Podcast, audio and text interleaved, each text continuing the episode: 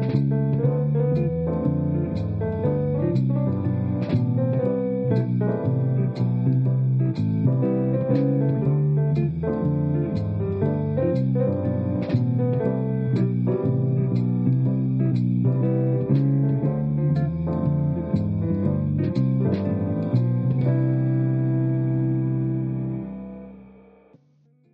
tardes, bienvenidos a Diálogos de Mentes, a esta, bueno, te iba a decir una nueva temporada, José Manuel, buenas tardes. Buenas tardes, Juanjo. Bueno, iba a decir una, una, nueva temporada, ya que, ya que le damos las buenas tardes a todo el mundo, deciros que hoy nos acompaña también Miguel Encinas. Buenas tardes, Miguel. Muy buenas, chicos. Y, y, después de este comienzo tan raro, que no sabemos si estamos en la nueva temporada, si estamos en el nuevo año, después de, de este inicio de año con las nevadas, con las supuestas lluvias que iba a haber que luego no vinieron, con esta, esta tercera ola, ¿no? Que vamos de ola en ola, surfeando las olas pandémicas, pues eh, nosotros aquí, aquí hemos vuelto para hablar de un, de un tema que, que está muy de moda. Nosotros llevamos ya meses hablando casi todo el rato de los temas de moda, menos cuando nos dio por hablar de la moral y nos tiramos varias, un par de meses hablando de la moral, ¿no? Pero, pero bueno, vamos, vamos a hablar de una cosa que está muy de moda, que, es el teletrabajo y las relaciones sociales. Y por eso, por eso precisamente, pues em, está aquí con, con, nosotros Miguel hoy, con José Manuel y conmigo. Así que, bueno, vamos a ver qué tal, qué tal nos queda este teletrabajo que vamos a hacer aquí hoy. Pues va a quedar bien, seguro que sí, porque es un tema está de moda y es verdaderamente muy social en estos momentos porque tiene consecuencias. En los momentos en los que estamos, eh, las consecuencias son evidentes. Y el teletrabajo es una opción o es una solución a, problemas, algunos de los problemas que tenemos. O sea que seguro que va a quedar bien. Esperemos, esperemos que sí. Eh, vamos a hacer uso de una frase que cada vez me gusta menos. ¿eh? Cada vez que la escucho me gusta menos e intento no, no decirla, ¿no? Pero que eh, va a ser muy ilustrativa en este caso. Parece ser que, como dicen algunos, esto del teletrabajo ha venido para quedarse. Esta es la frase que no me gusta. La odio yo también, ¿eh? ¿verdad? Se está repitiendo tantísimo que es tremendo. ¿no? Pero, pero bueno, dado que, está aquí, pues, pues evidentemente eh, habrá que poner encima de la mesa las eh, consecuencias positivas que tiene, que son muchas y muy variadas, pero también habrá que poner encima de la mesa las consecuencias negativas que tiene, que me temo que también son bastantes. Hay de todo, tiene de todo. Como tú dices, está para quedarse, esto viene de una frase claramente anglosajona, ¿eh? una expresión muy típica de ellos, it's here to stay, que se dice, ¿no? Eso lo dicen ellos con, en muchos temas, ¿eh? no, no solo lo han plantado con el teletrabajo, pero sí, me temo que sí, el teletrabajo no, no solo eh, está para quedarse, la verdad, realmente el teletrabajo viene de hace bastantes años. Lo que pasa que ahora es cuando está teniendo una verdadera difusión y necesidad clara social, ¿no? Pero el teletrabajo realmente existe hace decenas de años. Pero bueno, vamos a ir hablando poco a poco de qué Si queréis Sí, queríamos empezar un poco viendo qué, entendemos por trabajo, ¿no? Porque antes de hablar del tele, ¿no? Que, es como a distancia, aunque jurídicamente el teletrabajo es, es una particularidad de ese trabajo a distancia, en diferencia del, vamos, en contraposición con el trabajo presencial, porque para que haya teletrabajo dicen que tiene que haber tecnologías de la información de promedio, ¿no? Entonces, bueno, pues hay una particularidad. Pero, ¿qué entendemos por trabajo? ¿no? Cuando alguien habla de teletrabajar, mm, eh, bien, pero ¿qué trabajar es eh, toda actividad que hacemos remunerada o eh, a ver, no necesariamente el componente que, que, lo define, en mi opinión, es la remuneración. Hay mucho trabajo o cosas que se asimilan a trabajo que no tienen una compensación dineraria, ¿no? Hay otras cosas. Yo, para ver el origen del término, bueno, no lo sé exactamente cuál sería el origen, pero eh, una de las fuentes más antiguas de todo esto viene de los romanos, ¿no? Y los romanos tenían una maravillosa palabra para hablar del ocio y del negocio, ¿no? Del negocio, nec otium, era la negación del ocio. Entonces se definían el trabajo como la negación del ocio. Y creo que era genial esta, esta diversificación de los términos, ¿no? Con lo cual, eh, si hay algo que no es claramente ocio, pues probablemente estamos hablando de trabajo. Eso es un acercamiento muy práctico. Interesante, interesante, porque ahí eh, podemos hablar de algún tema que trataremos en posteriores programas del tema también de los estudiantes, ¿no? Eso es, eso también es negocio, ¿no? Ahí se está negando el ocio, por lo menos a muchos de ellos. Sí, sí, es preparación para, para el trabajo, ¿no? Entonces, tiene, tiene componente, tiene conexión, sí. Indudable. Lo que pasa es que ahí, entraríamos en el problema de aquellos que dicen que les gusta su trabajo, que disfrutan con su trabajo o que incluso eh, dedican tiempo de su ocio a trabajar, ¿no? De su tiempo de ocio, me refiero, por encima de eso. Para algunos, aunque parezca mentira, eh, les resulta ocioso el trabajo. Disfrutan con ello, ¿no? Yo creo que eso es parte de las patologías que existen en la vida actual, ¿no? que nos guste el trabajo. Porque la Biblia ya sabéis que decía que esto era una maldición, ¿no? Eh, bueno, ya es broma, ¿no? Pero sí, hombre, yo creo que es, es la esencia. Decir, oye, si encima te pagan por algo que te gusta, es como el mus, ¿no? Eh, es jugar y ganar, ¿no? Encima, encima, eh, se juntan las dos grandes ventajas, ¿no? yo os diría que sí, que, que disfrutes del trabajo es un ideal, y es algo que, ¿no? En algunos casos, yo creo que no el 100% de del tiempo, como se suele decir de la felicidad. No, la felicidad no es algo que, puedas experimentar todo el tiempo. Pues no creo que todo el tiempo del trabajo lo vas a disfrutar. Eso, por mucho que te guste, porque los trabajos tienen bastantes momentos de sinsabores, de intensidad y de dificultades. Por tanto, no, no disfrutas las jornadas laborales completas porque sería poco, poco creíble, vamos, probablemente es poco creíble. a no ser que tengas un, trabajo muy, no sé, muy trascendente en el sentido muy artístico y muchas cosas así, pero aún así, yo por algún artista que conozco, creo que ni siquiera ellos disfrutan el 100% del tiempo porque también tiene muchos insatisfactores. Pero bueno, eso hablaremos otro día. Fíjate que has hablado, de, la, de la felicidad, ¿no? En contraposición incluso con el, con el trabajo. A mí me ha recordado un poco a la mitología griega, ¿no? Aquello que leíamos en, en aquellos eh, tiempos lejanos, eh, Miguel y yo, eh, acerca de Síodo, los trabajos y los días, cuando, cuando Zeus manda precisamente, precisamente, eh, digamos, como un castigo divino eh, por haber sido malos a los seres humanos que vivían felices, ¿no? Aparte de mandar a Pandora, esto no, lo vamos a hablar de ello, ya nos saldríamos de tema eh, y a lo mejor no es muy políticamente correcto, pero aparte de eso, los hombres se vieron obligados a empezar a germinar los campos, ¿no? Y antes, antes podían trabajar muy bien y podían, mejor dicho, podían vivir muy bien sin trabajar y llegó momento en el cual, por un castigo divino, tienen que trabajar. Con lo cual es eso, en efecto, es una maldición. Dicho de otra manera, que hemos mencionado la Biblia, ahora mencionamos a los griegos, eh, eh, esto es algo con natural a cualquier tipo de, digamos, raíz cultural que, en la cual escarbáramos. Eh, el trabajo es algo que, que, nos viene, pues eso, impuesto de una manera maldita, ¿no?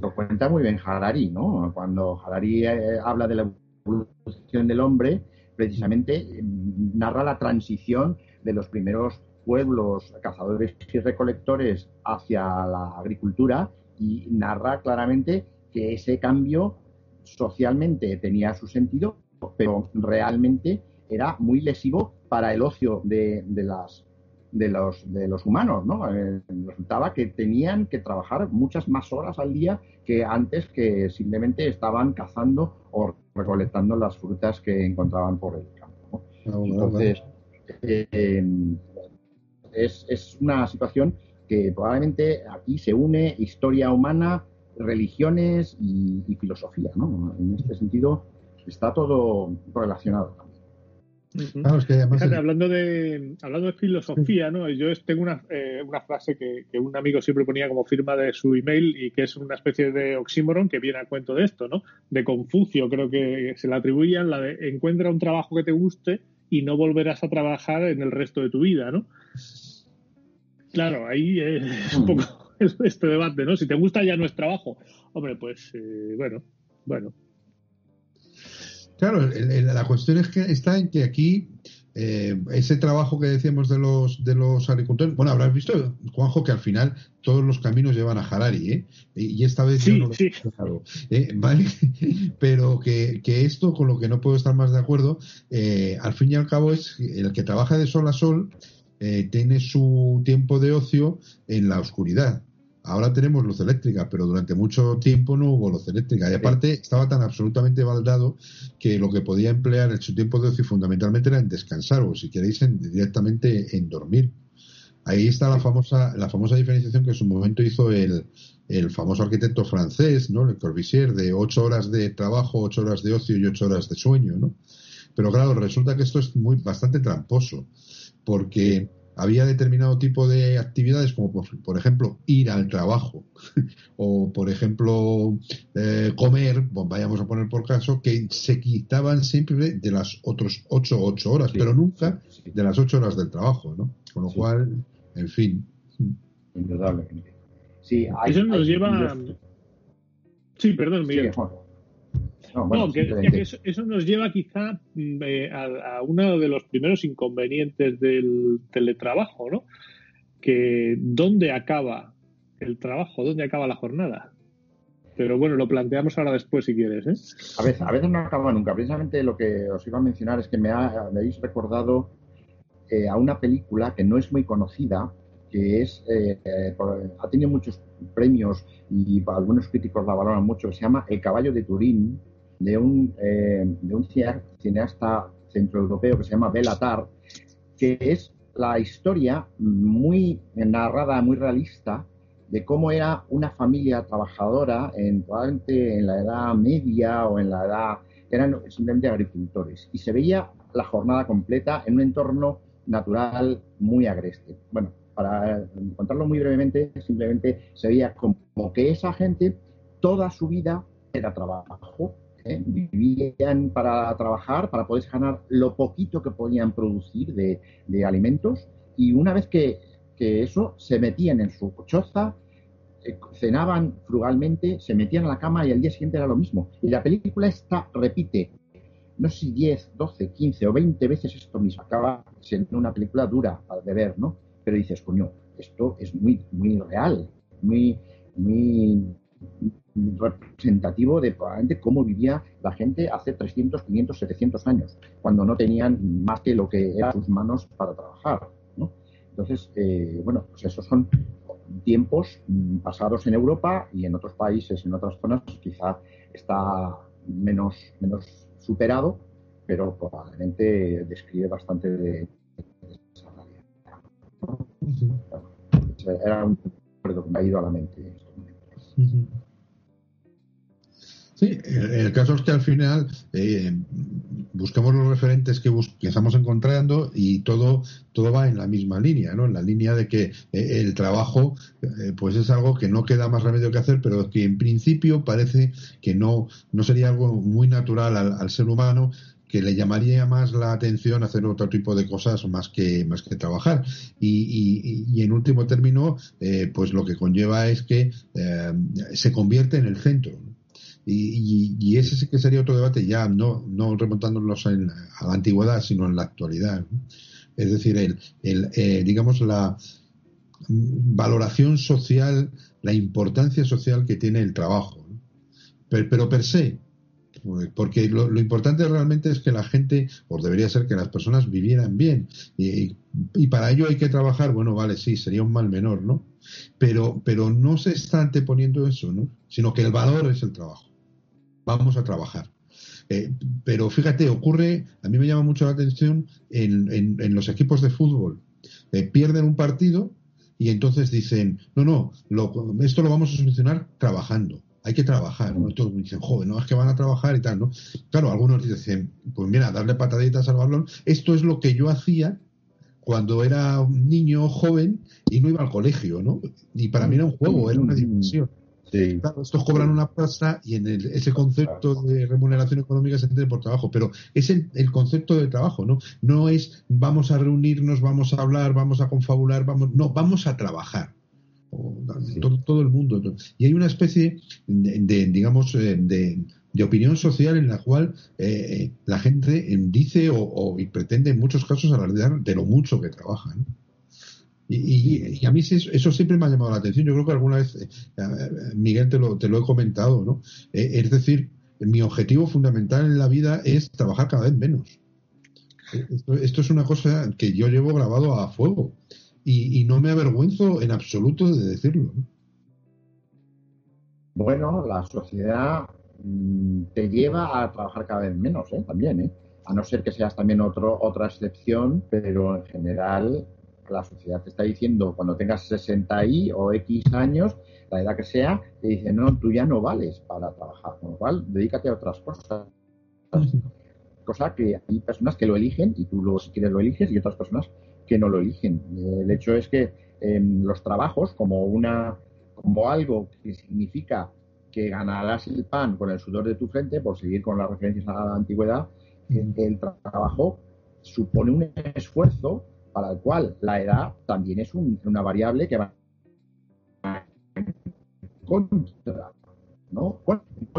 Eh, al principio de nuestra final de nuestra vida, ¿no? Cuando somos no estamos preparados teóricamente para el trabajo y al final también se supone que estamos menos capacitados para el trabajo.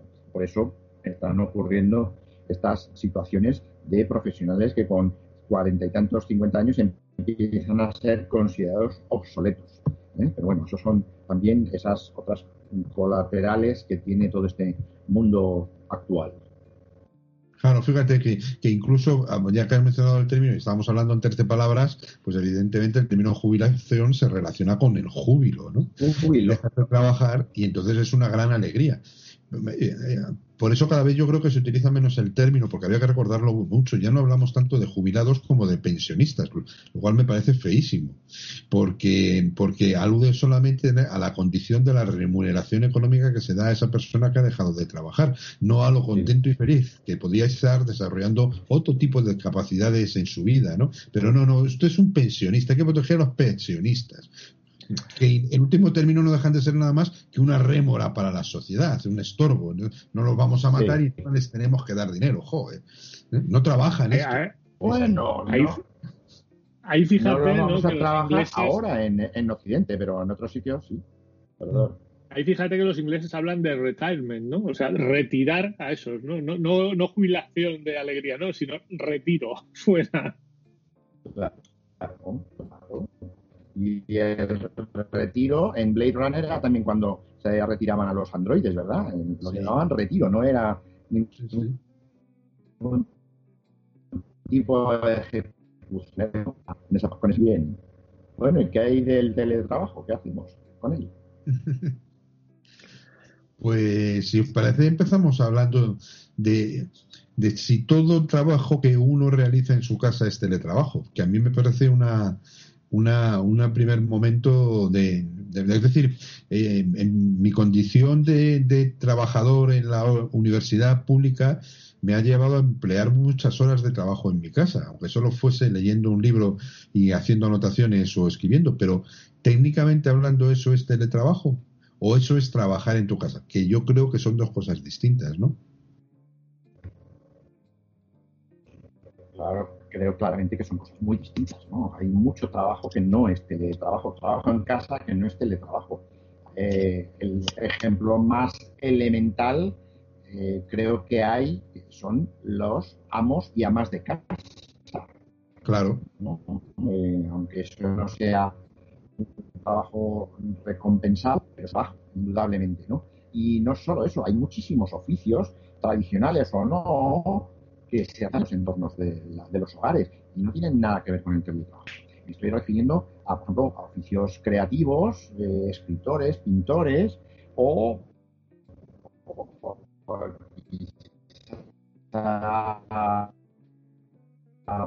también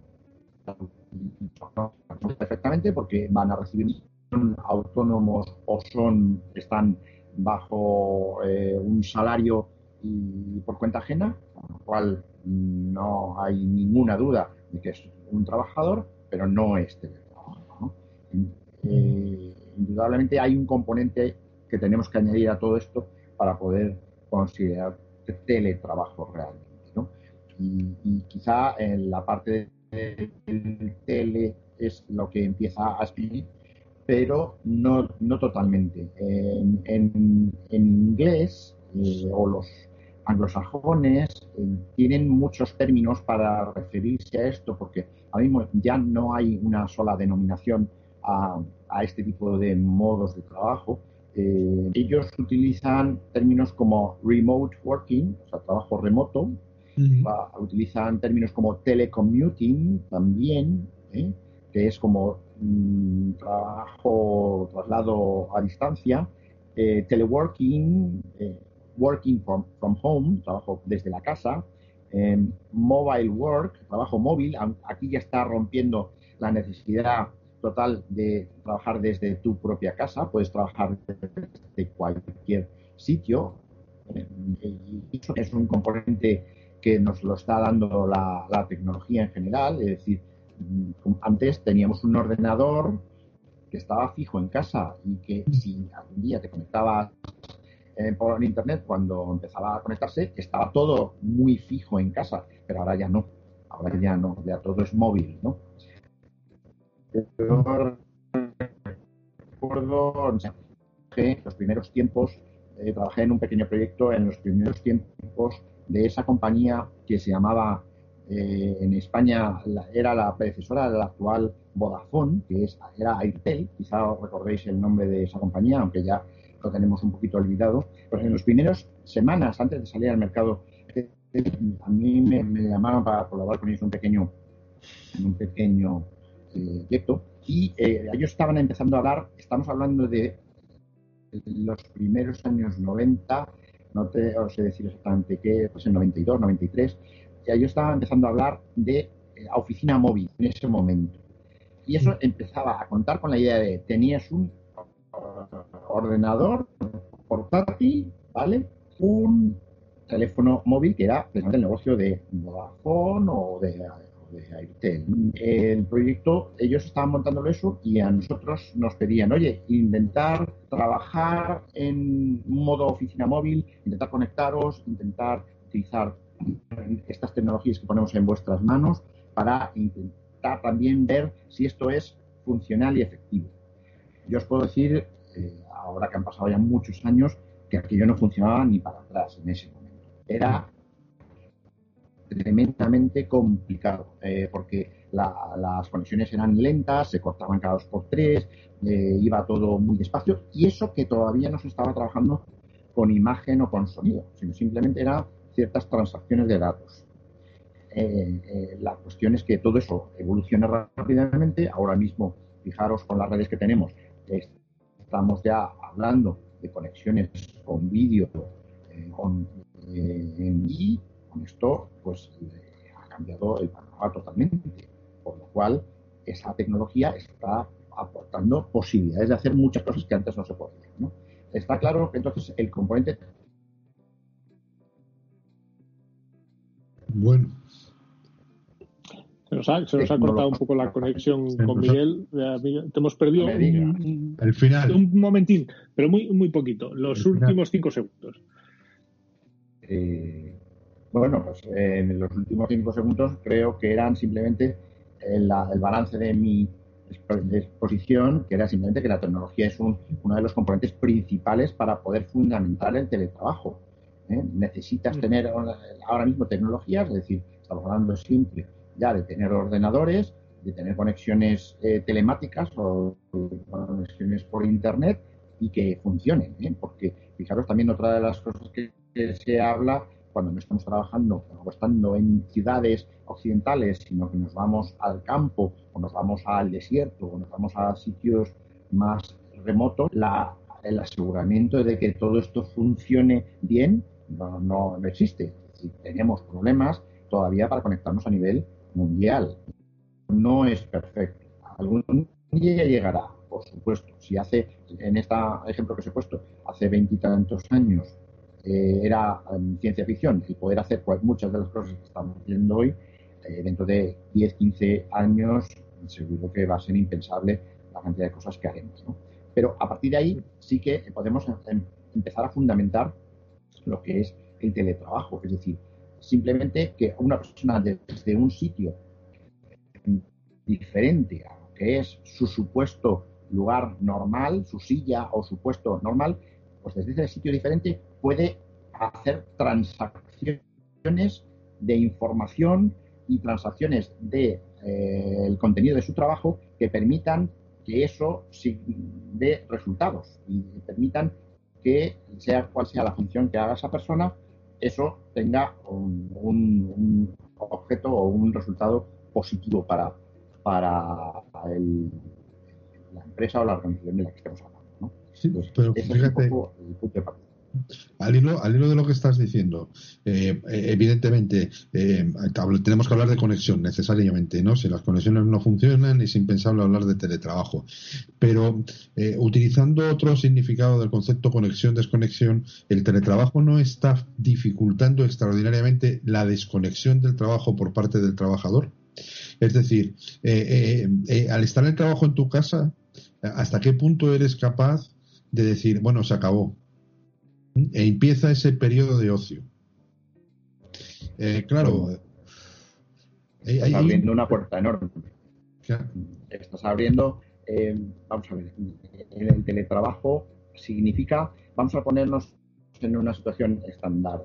Eh, alguien que tiene un oficio tiene la, la posibilidad de hacer ese oficio desde su hogar o desde el lugar donde considere y eso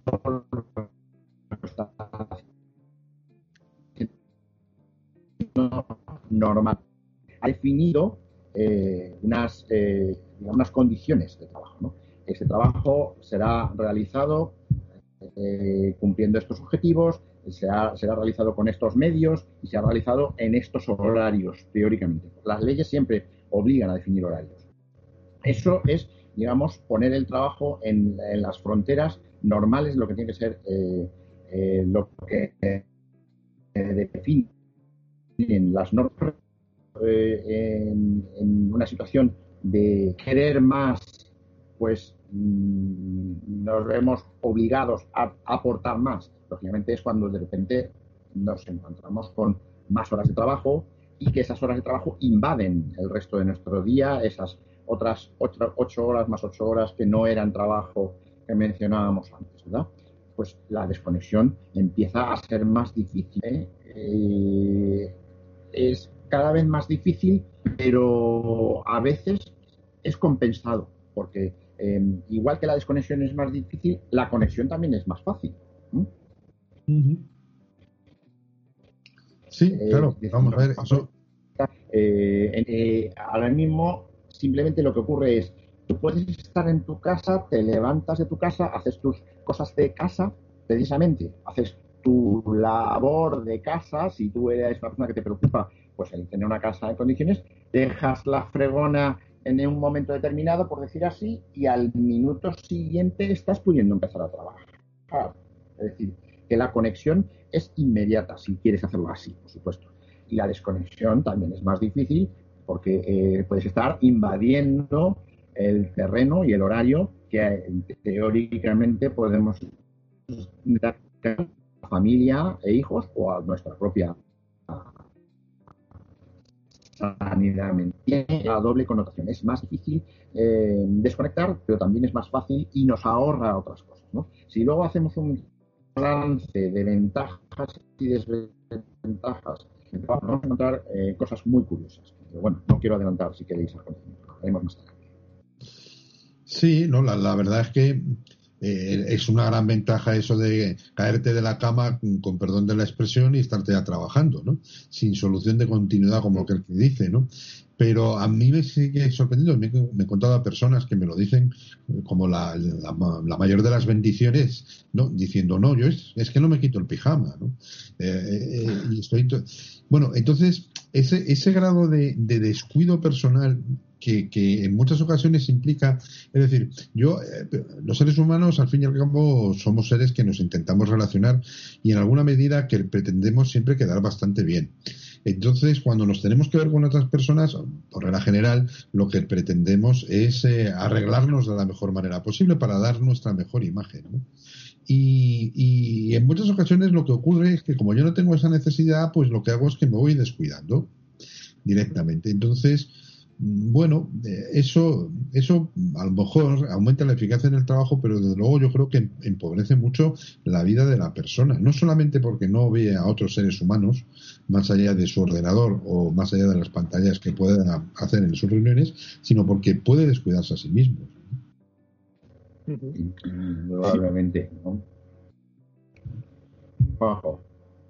Sí, bueno, esta es, eh, eh, una de las cosas, igual lo, podemos centrar un poco en este sentido, ¿no? El tema del teletrabajo, hablando de ventajas e inconvenientes, ¿no? O sea, mm, y todas, eh, estos, yo creo que todas las cosas que vamos a sacar no son ventajas o inconvenientes en sí mismos, sino que son monedas de dos caras, ¿no? O sea, por un lado, la rápida conexión es, es una ventaja, eh, por otro lado, pues eh, es una desventaja porque no tienes esa transición de ir a trabajar, ¿no? Tú te levantas, te vistes, eh, tienes un periodo bien en coche, bien caminando hasta que llegas al trabajo, ¿no? En ese periodo es un periodo de adaptación. Ahora no, ahora es prácticamente mucha gente se despierta, se pone al ordenador a trabajar y luego incluso a lo mejor desayuna más tarde, ¿no? Entonces, eh, esa rápida conexión-desconexión puede ser ventaja y, desventaja a la vez, ¿no? Sin, duda, ¿no? Eh, aquí, en, socialmente hablando, eh, hay unos cambios importantes derivados de todo esto, ¿no? Porque, lógicamente, la persona que se levanta y que, pues, se prepara para ir a trabajar, desayuna, lo hace de una forma probablemente diferente que, que cuando lo hace en los fines de semana, con lo cual desayuna más rápido, se arregla rápido y se va a su transporte, sea el que sea, para llegar a una determinada hora. ¿no? Entonces, esa, dedicación, ese tiempo, es un tiempo que es itinere, como dice la expresión eh, latina. ¿no? Eh, en el itinere, pues estamos dedicando una parte importante, tanto en la ida como en la vuelta. Eh, no solo eso, eh, en el trabajo, el trabajo también tiene otros otros costes reales, que es, oye, tenemos que salir a, comer generalmente, si, si, no tenemos una facilidad para comer en el propio trabajo, no tienes que desplazar a algún otro sitio para comer, o te vas a una sala para comer a un a, a una que te hayas podido traer de casa. El hecho es que has roto la situación del, funcionamiento del trabajo generalmente y eh, bueno, cuando tú estás teletrabajando, todo eso también se difumina, no necesariamente ya tienes que hacerlo así. Tú puedes estar en tu cocina eh, mientras estás haciendo la comida, puedes seguir haciendo alguna cosa del trabajo y estás comiendo y estás haciendo alguna cosa del trabajo, con lo cual vuelve a la frontera a perderse. En, en, este sentido, eso es según se mire, puede ser una ventaja o una desventaja. Y el aspecto social es uno de los más claros que, se derivan de todo esto. los cambios de relación entre personas eh, prácticamente a veces hasta desaparecen, ¿no? Porque tú cuando vas a trabajar a un determinado centro, tú te encuentras con muchas personas. Bien porque son los colaboradores, las personas con las que estás trabajando, o bien porque son gente que está por allí y les saludas y les ves y, les preguntas por sus hijos o, por el partido de ayer, ¿no? Pero eh, son relaciones que de esta manera se dificultan muchísimo, ¿no? Con lo cual, esa sí que es otra de las grandes consecuencias de todo esto.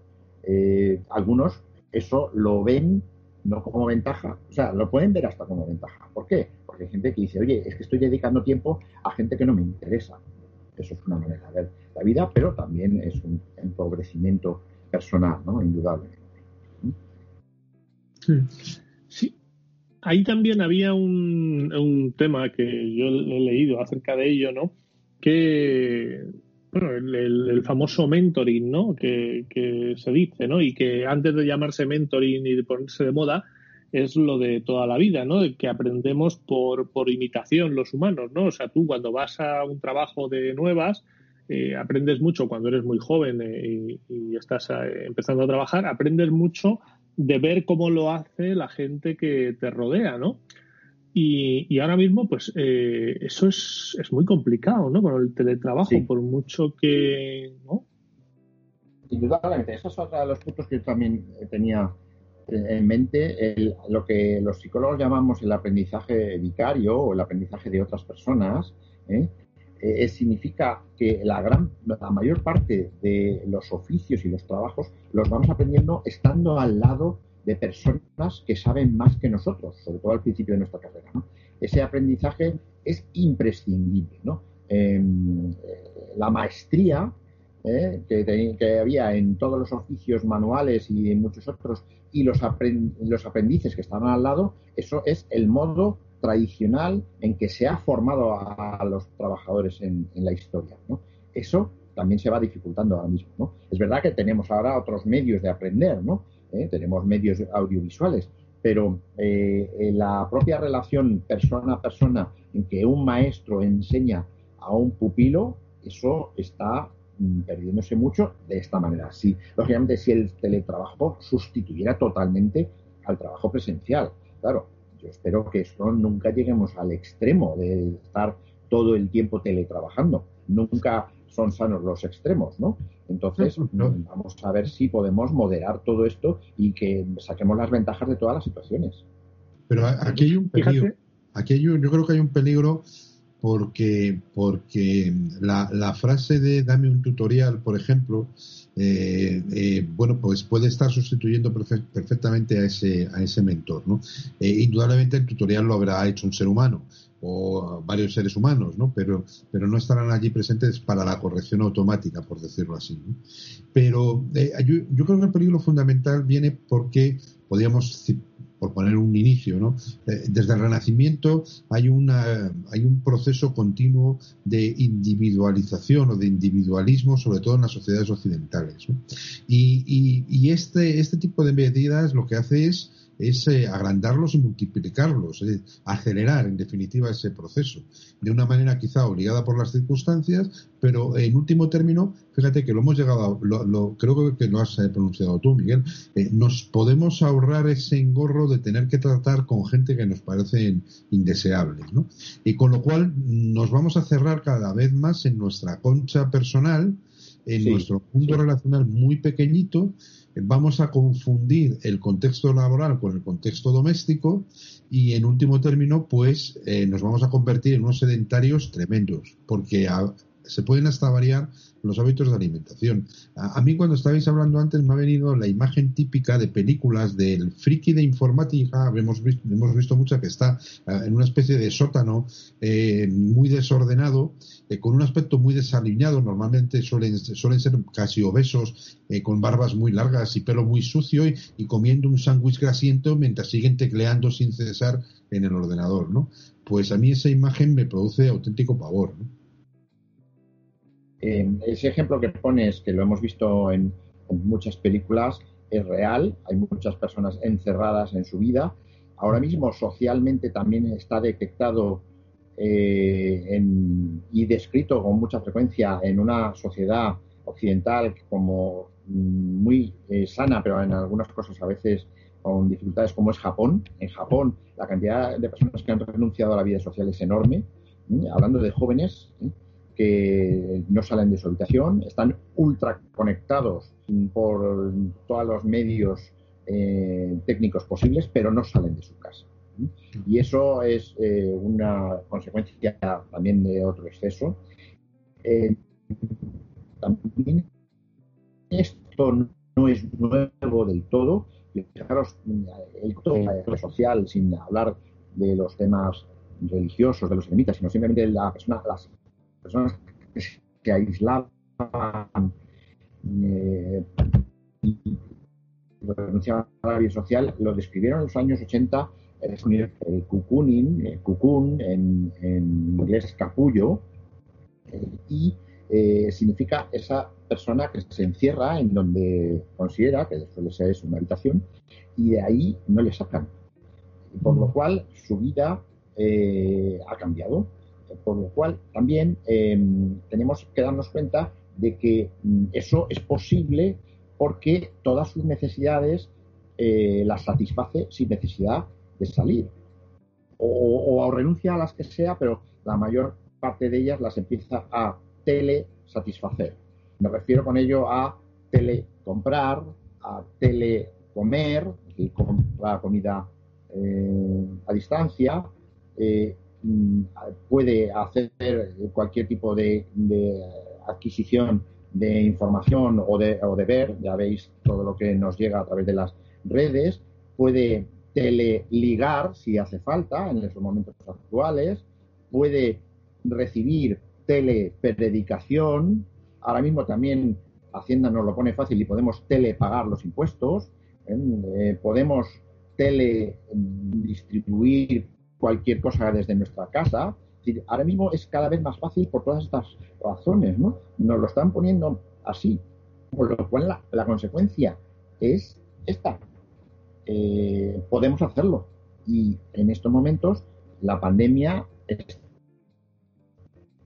poder hacer muchas de estas cosas reduciendo la posibilidad de salir. No, es que sea una ventaja, pero podemos eh, tener posibilidades de seguir teniendo este tipo de vida. No es la deseable, en mi opinión, y creo que la de muchos, pero podemos telehacer muchas cosas. ¿no?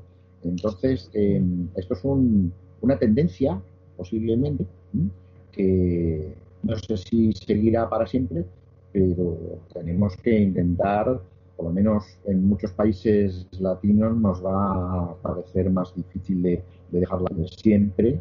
Eh, y espero que podamos poco a poco darnos cuenta de que ahora estamos en casa mucho, pero cuando podamos salir, que podamos salir y que podamos escaparnos a donde haga falta, porque si no va a ser muy pobre. Hombre, siempre y cuando no nos convirtamos en el inolvidable y a la vez detestable Ignatius J. Reilly, el protagonista de la conjura de los necios, porque ese no salía, ¿no? Si no recuerdo mal. Eh, claro, hay, hay, ejemplos eh, para todos los gustos, ¿no? Me estoy acordando también de este escritor argentino, que no recuerdo ahora bien si era argentino uruguayo, si era Bioy Casares, este que, en un momento determinado decidió que no se le iba a levantar de la cama y pasó los últimos años de su vida eh, tumbado en, la cama y siguió y siguió escribiendo. Eh, además vivía en Madrid. Eh, no, no, recuerdo exactamente el nombre. Si, si, lo recordáis vosotros, pues, pues me vendría bien y si no lo buscamos en un momento determinado. Evidentemente se pueden hacer las cosas, ¿no? En, lo que acabas de decir, Miguel, hay muchas cosas que ya se pueden telehacer, ¿no? pero pero eso no quiere decir que eh, eh, poder telehacerlo sea necesariamente una ventaja.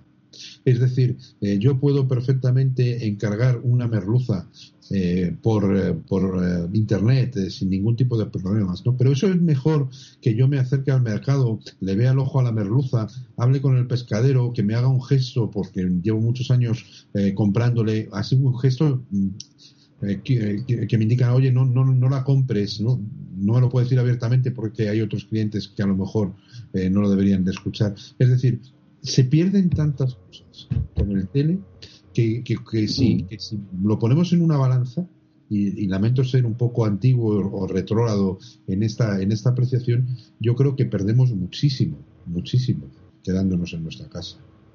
En circunstancias normales, cuando no hay pandemias. No hay pandemias. Yo, te diría que... Sí, continúa Miguel, perdón.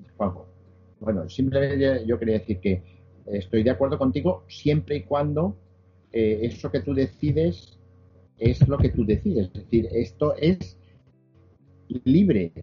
Si tú has elegido que quieres encerrarte en tu capullo, pues lo has decidido tú y tú tendrás tus consecuencias por ello. Si tú decides ir a comprar al mercado, tendrás también tus ventajas por ello.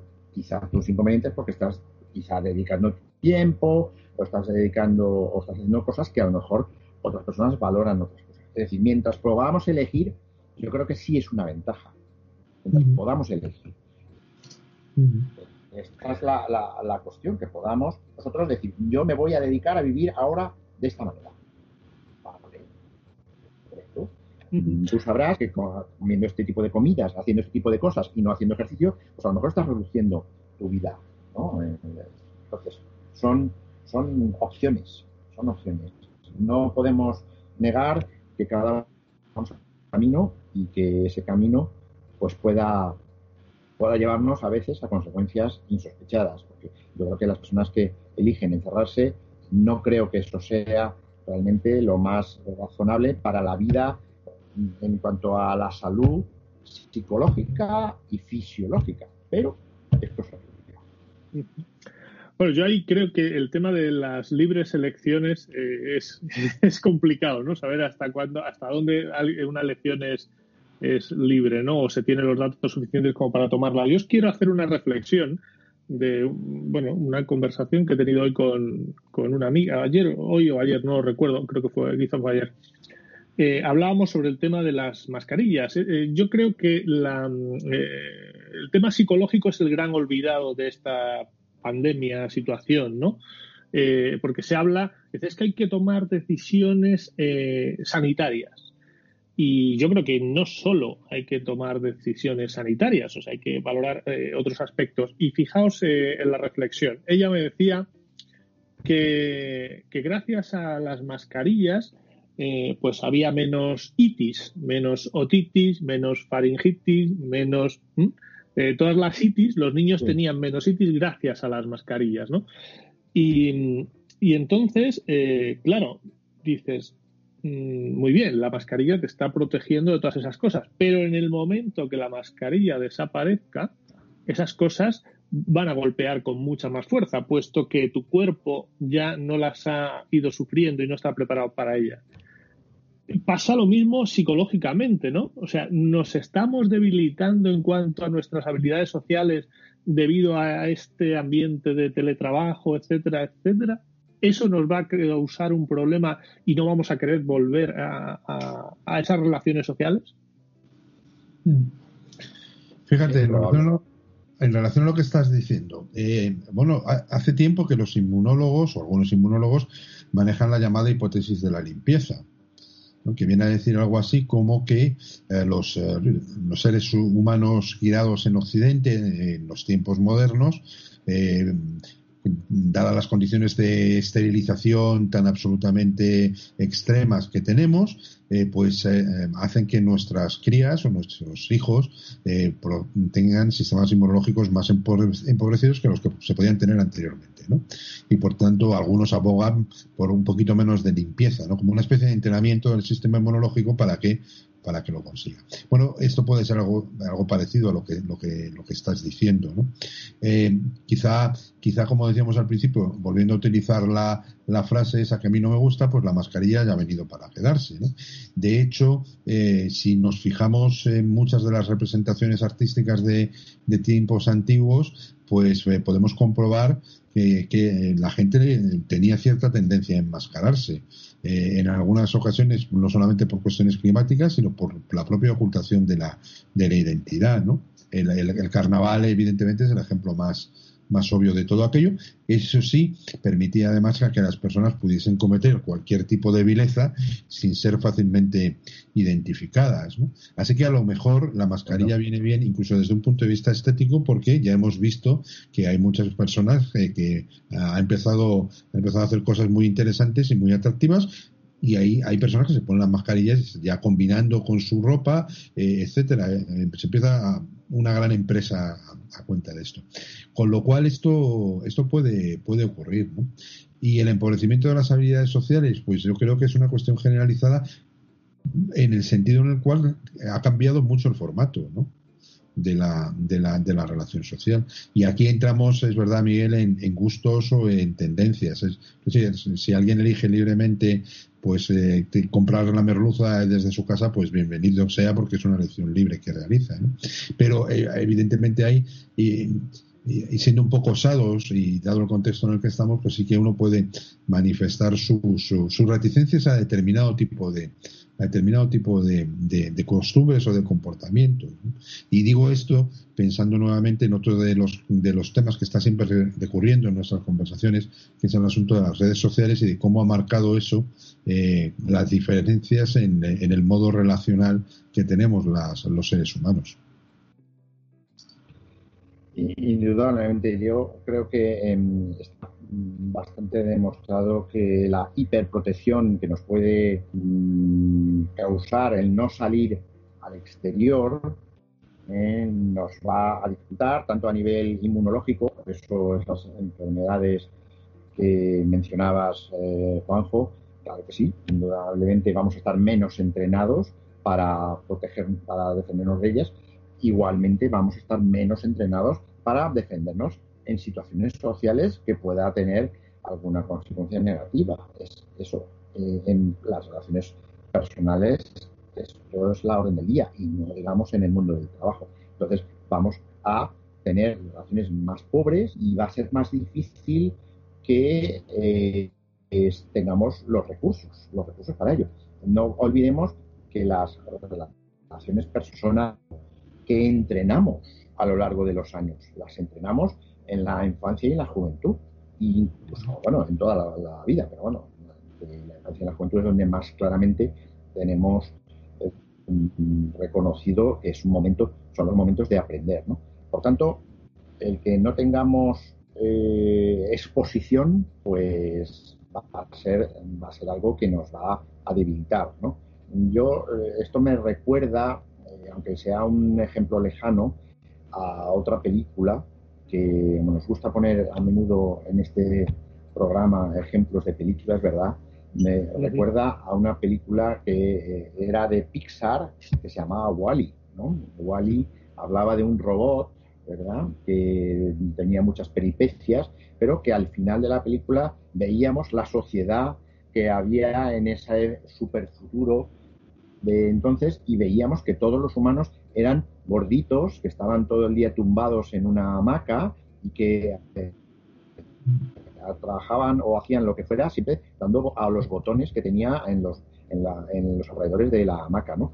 Y con lo cual ese retrato, no es que estemos cercanos a ello, pero bueno, vamos, vamos andando por ahí, ¿no? Vamos empezando a acercarnos por eso. Me, me gustó mucho esa imagen que es levemente crítica o suavemente crítica, pero probablemente es muy certera de uno de los riesgos por los que vamos, vamos hacia ellos. ¿no? Entonces, creo que tenemos que, darnos cuenta de, todo esto. La hiperprotección, yo creo que desde hace mucho tiempo está claro que se ha definido como arriesgada, para, sea para lo que sea. ¿no? Entonces, en el mundo del trabajo, pues probable que nos vamos a encontrar como faltos de recursos para poder establecer eh, la, solución a una situación problemática. Eso es indudable.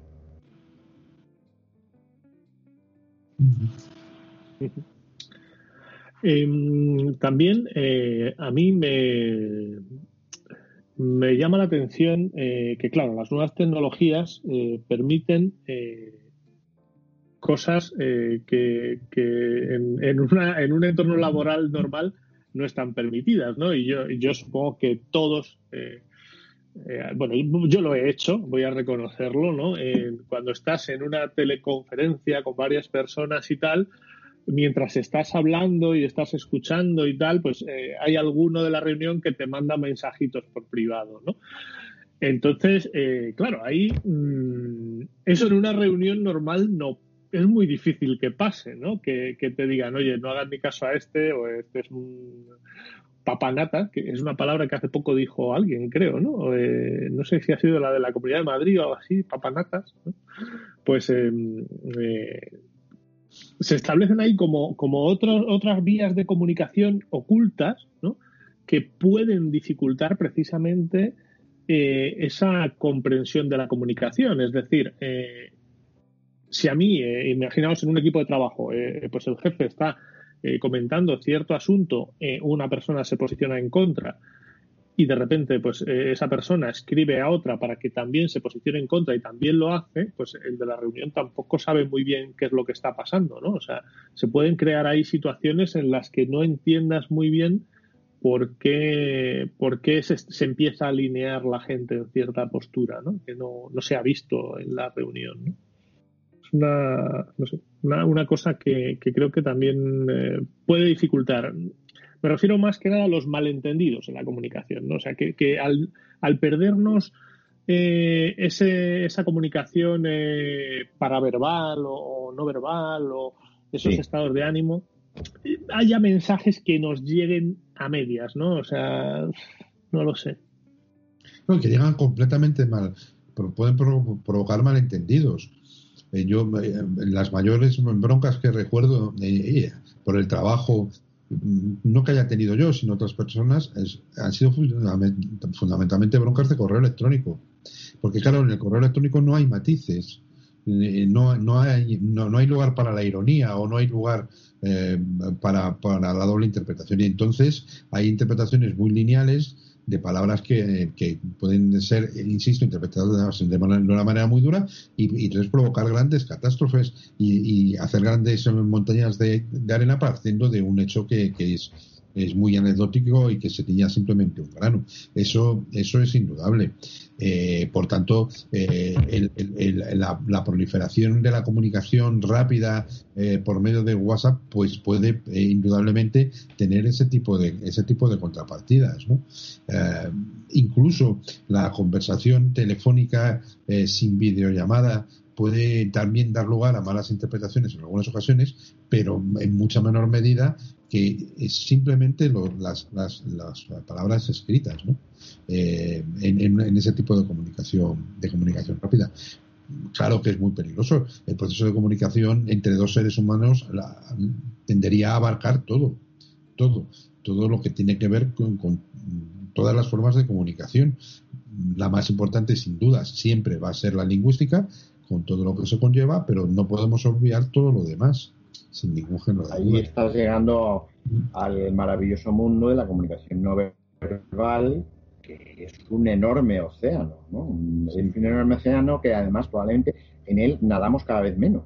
Eh, es indudable que eh, la eh, posibilidad de detectar en las otras personas elementos complementarios a, a, lo verbal que nos está transmitiendo es algo que enriquece esa comunicación y a veces la matiza o la contradice, ¿no? Está claro que los estudiosos de la comunicación no verbal tienen enormes eh, experiencias de cómo funciona todo esto y ahora mismo, eh, pues lógicamente, en una situación en la cual podemos hacer una teleconexión y podemos ver a una persona eh, a través de Skype o de Teams o de cualquier otro medio de estos,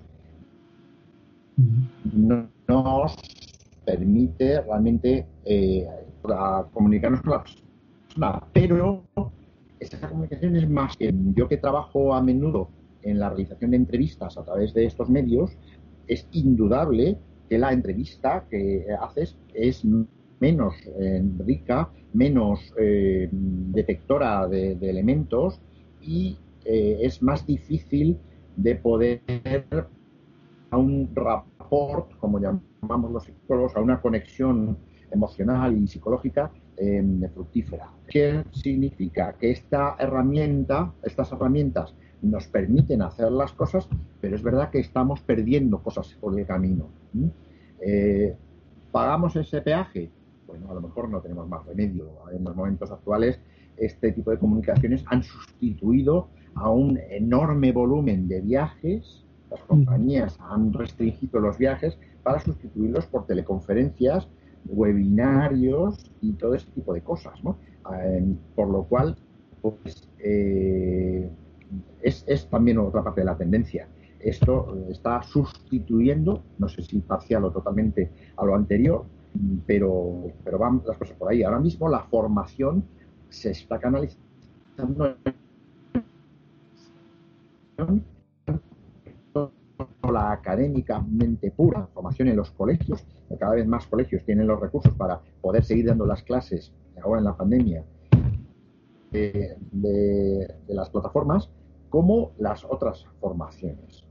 Yo conozco muchos casos de consultores que en vez de hacer ya la formación presencial como antes, pues se lo están ahorrando y su vida ha cambiado. Ya están en su casita, se conectan y pero a cambio tienen otras cosas, ¿no? Es mucho desde todos los puntos de vista, es mucho menos lesivo de la vida personal de todos, porque eh, cuando se ponen muy a menudo los cursos en el mundo empresarial, eh, fijaros que es, típica la situación de, oye, eh, cursos realizar en la ciudad tal. Esa ciudad es un desplazamiento para todas las personas, es un alojamiento en hoteles, es un coste de viaje, es un coste de hotel, son comidas, todo ese tipo de cosas, son costes que ahora mismo han desaparecido y se ven simplemente sustituidos por un webinario o una conexión de dos horas, tres horas, tres horas, que está claro que no hay color en cuanto a, los costes. Por eso está fomentándose cada vez más la formación a distancia por este tipo de plataformas. Eso hablando de la formación en directo, no digamos la formación ya grabada, simplemente una persona graba un determinado contenido y lo, y lo. Eso ya ha reducido totalmente los costes. Pero son, son elementos que también, como dices, Cosmonel, están aquí para, no sé si quedarse, pero de luego establecerse. Y para empobrecer mucho nuestra, nuestra vida en algunos aspectos eh, también. Eh, de lo que estabas diciendo, eh, lo de los congresos eh, internacionales, por ejemplo, a, mí me, va a seguir, a seguir, mucho llamando la atención. Es decir, una de las ventajas o de los atractivos, mejor dicho, que podría tener asistir a un congreso de nuestra rama en concreto, es que se celebraba en algún lugar que tenía algún tipo de atractivo más allá de lo que era el tema del congreso. Eh, eh, entonces, pues eh, digamos que el peaje para poder visitar determinado lugar era que tenías que asistir a unas sesiones o tenías que exponer un trabajo en un congreso.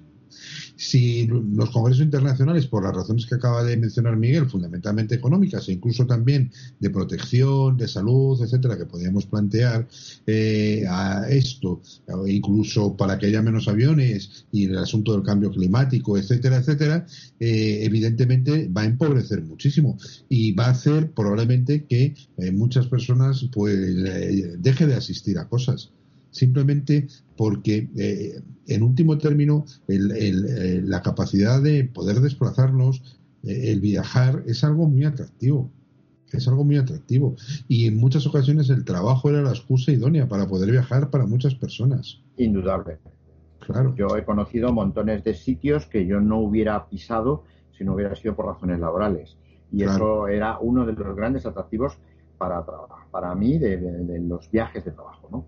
Eh, los viajes de trabajo también, como todo en la vida, en su justa medida. Cuando estás totalmente eh, dedicado a viajar por tu trabajo, lo, lo, hablo con, sí. con profesionales que entre mucho tiempo viajando, pues eso tampoco es muy duradero, aunque conozcas el mundo, pero eso eh, quema demasiado, ¿no? Pero está claro que es mucho más enriquecedor que no salir de tu... Eso es otro de los peajes de todo esto. No, yo me refería, yo no, no, me refería a ese último elemento que, acabas de mencionar, Miguel, estos que viven prácticamente y, no conocen nada más que los aeropuertos, y van del aeropuerto al hotel y del aeropuerto. A eso no me refiero. Que de eso sí que los hay. Yo entiendo que estén quemadísimos porque estar continuamente, eh, no ves nada prácticamente y estás continuamente desde la ceca a la meca. Eso es horrible, ¿no? Pero eh, eh, por eso menciono el formato Congreso Internacional, porque es algo que se desarrolla normalmente en cuatro o cinco días como mucho y entonces pues tú te puedes planificar un viaje de diez días y entonces pues aprovechas de maravilla, ¿no? Eso es un formato que a mí me, siempre me ha parecido... Sí, pero en, la vida profesional eh, los viajes de trabajo no suelen tener grandes márgenes. Yo intentaba a menudo buscar siempre algún ratito para escaparme, para ver algo de la ciudad de turno, ¿eh? pero no suelen tener grandes márgenes. Oye, me, he ido cinco días o lo sea, y no me quedo no te permiten eso. Por tanto, es difícil de, conseguir más allá de pequeños escapes, ¿no? Eh, y la vida de verdad de avión, eh, centro de trabajo, centro de trabajo, avión, esa, claro que quema totalmente. Pero es que la otra también, ¿eh? La otra, cuando estás trabajando mucho y aunque tengas la posibilidad de estar, de estar dándote un paseo de vez en cuando por algún sitio, el, desarraigo que te produce estar siempre fuera de casa es muy grande. Si recordáis también otra película eh, que, se vio en los últimos años que se llamaba Up in the Air, que era la de esos consultores que hacían un trabajo, bueno, también muy desagradable por otra parte, pero estaban toda la vida metidos en el avión. Esa era una vida totalmente horrible, ¿no? Desde ese punto de vista solo ya, ¿no? Con lo cual eh, hay que tener cuidado porque los viajes también queman. Simplemente el mero hecho de viajar. Hay que tener un poco. Entonces, ¿qué ocurre? Que mucha gente ahora mismo se ha librado de los viajes, lo sustituye por teletrabajo, pero, pero estás perdiendo algo. Yo recuerdo también de mis tiempos que cuando yo viajaba mucho, que a mí las semanas de cinco días, cuando tenía viajecito, que solían ser a veces dos días, tres días, cuando esos viajes eh, ocurrían, pues a mí las semanas se me hacían llevaderas, porque decía, oye, tengo un día o dos de la oficina, dos o tres de, viaje, y la semana ha pasado y pasa de otra manera. Cuando tienes la semana completa, eh, sin moverte de una silla, dices, ay, madre mía, esto se me ha hecho más largo. Entonces, eh, puede, puede ser otra de las composiciones que te, que te ocurren. ¿no? O sea, una de las, de las mm, situaciones que ahora mismo también se pueden estar dando por el hecho de no salir, de teletrabajar y no salir, eh, puede darse una cierta sensación de día de la marmota en las, las, personas. Es decir, antes salías de casa y hacías X cosas, ibas a trabajar, ibas a comprar, ibas a no qué, y ahora no, sales. Con lo cual, ahora, no, al no salir, todos los días se van pareciendo cada vez más, y un día tras otro, y otro día tras otro. Ese es otro posible eh, empobrecimiento que nos puede acechar, ¿no? Entonces, bueno, más nos vale que nos, nos pase todo esto rápido para que volvamos a tener la posibilidad de, pisar la calle, ¿no? Yo eso lo, hablaba también con un amigo en general, ese día de la marmota en general, ¿no? Que, mm, claro, tienes las opciones tan limitadas, ¿no? Y cada vez más eh, por, por, por, movilidad, ¿no? Que no puedes salir de muchos casos de tu ciudad, en otros casos de tu barrio, eh, las horas, con lo cual, eh, claro, el número de actividades diferentes que puedes realizar eh, se reducen y además como que te encuentras eh, con menos ganas, ¿no? De, hacer actividades diferentes por lo reducido que, es, ¿no? Y es esa sensación de decir, han pasado tres meses o cuatro meses y ni me he enterado, ¿no? Muy, bueno, muy pronto estamos iniciando el nuevo, el nuevo curso pandémico, ¿no? pronto eh, empezamos a, decir, bueno, se vuelven a suspender eh, la Semana Santa, se vuelve a suspender San Fermín, se vuelve a suspender, ¿no? Entonces eh, dices, wow, ya ha pasado un año, ¿no? Pues sí, en efecto, en efecto, ha pasado, ha pasado un año y, y, está pasando el tiempo de esta tarde también, Juanjo y Miguel. Ay, sí. Yo, yo estoy encantado, pero eh, me parece que a lo mejor nuestros oyentes empiezan a, a, usar también el cansancio, ¿no? Por aquello de, la, de, que querrán por hacer otras cosas, ¿no? ¿Veis eh, cómo esto es trabajo? ¿Eh? Si se cansa uno es que es trabajo. ¿eh? Así que yo creo que debemos pasar próximamente al ocio. Efectivamente. Bueno, pues la verdad que ha sido una charla estupenda esta tarde, como todas. Muchas gracias, Miguel, por acompañarnos. Eh, espero que nos podamos juntar en breve y echar este ratito eh, presencialmente, pues con, a ser posible, con una copita de vino después. Y, bueno, que, pase, que, pasemos a ese ocio y, dejemos atrás el non-ocio, ¿no? Que dices, me, ha gustado, ¿no? la negación del ocio. Eso, negocio, perdón, la negación del ocio, ¿no? Entonces, sí, sí, eh, esperemos. Bueno, si no, pues hacemos un, pedimos un una telecopa y nos la tomamos como podamos, ¿no? No será igual, pero. Bueno, algo será algo. Muchísimas gracias por acompañarnos, muchas gracias, José Manuel, y nada, espero que nuestros oyentes hayan sacado algo positivo de, estas eh, ideas que hemos puesto sobre la mesa. Nosotros no tenemos respuestas, intentamos lanzar algunas preguntas y dar nuestras opiniones. Muy bien. Claro que sí. Pues Yo solo os digo por última reflexión muy rápidamente, es que la clave de que esto del teletrabajo funcione y nos valga para todos es que sea que haya una cierta flexibilidad también, ¿no? O sea, si nos obligan a teletrabajar y que todo esto sea duro y fijo, nos dolerá mucho y será muy costoso. Mientras cuando haya flexibilidad y podamos hacer lo de antes y lo de ahora y más cosas, probablemente sea más, más positivo creativo para todos. Nada más. Muy bien. Esperemos que sea así. Seguiremos pues hablando de, la tele, ¿eh? no, dejaremos la tele muy, muy lejana. ¿no? Seguiremos, seguiremos hablando porque nos espera un año interesante. Pues nada, muchas gracias a todos y hasta, espero, dentro de 15 días, como mucho. Eh, esperemos. Hasta luego. Esperemos. Adiós. Adiós. Thank you.